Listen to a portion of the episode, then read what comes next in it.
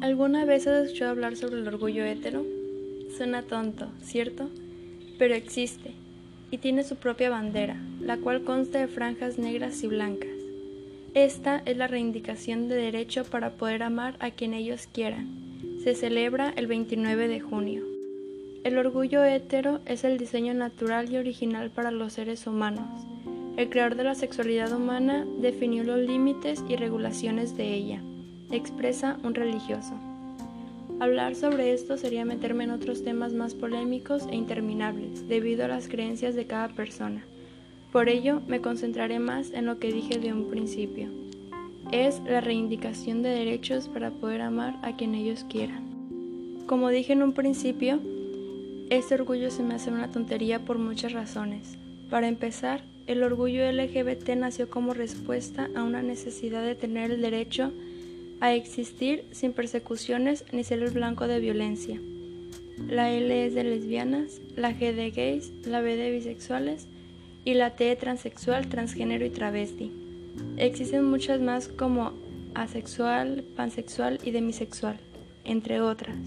Tenemos que tener en cuenta que desde que una persona nace ya la toman por hétero. Por ejemplo, cuando a una niña le preguntan si tiene novio o a un niño si tiene novia, Podemos confundirlos pensando que así debe de ser y que es la única sexualidad correcta. Para empezar, considero que a un niño no se le debe de preguntar sobre su vida amorosa, entre comillas, por lo mismo, porque es un niño. Ya cuando crezca, conozca y entienda sobre las preferencias sexuales, podrá identificarse con uno, ya sea heterosexual o alguna otra. Los heterosexuales nunca tendrán que salir del closet. ¿Qué quiere decir esto?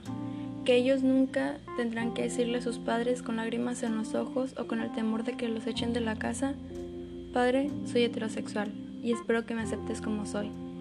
Y tampoco corren el riesgo de que los llamen fenómenos. Tampoco tendrán que ocultar a su pareja de la sociedad por el miedo al que dirán o que algún loco se les acerque a amenazarlos o golpearles.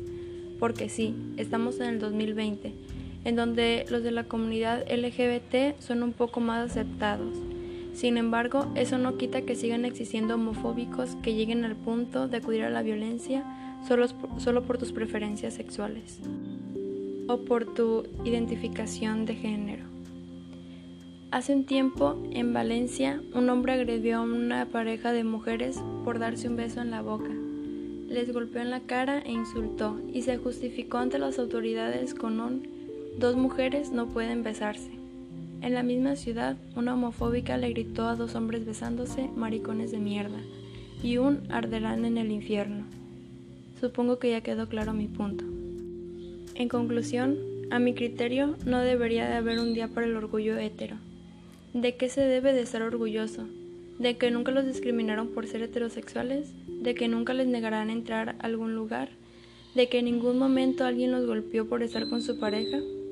Te haría Falta mucha empatía si estás orgulloso de eso mientras te comparas con la comunidad LGBT.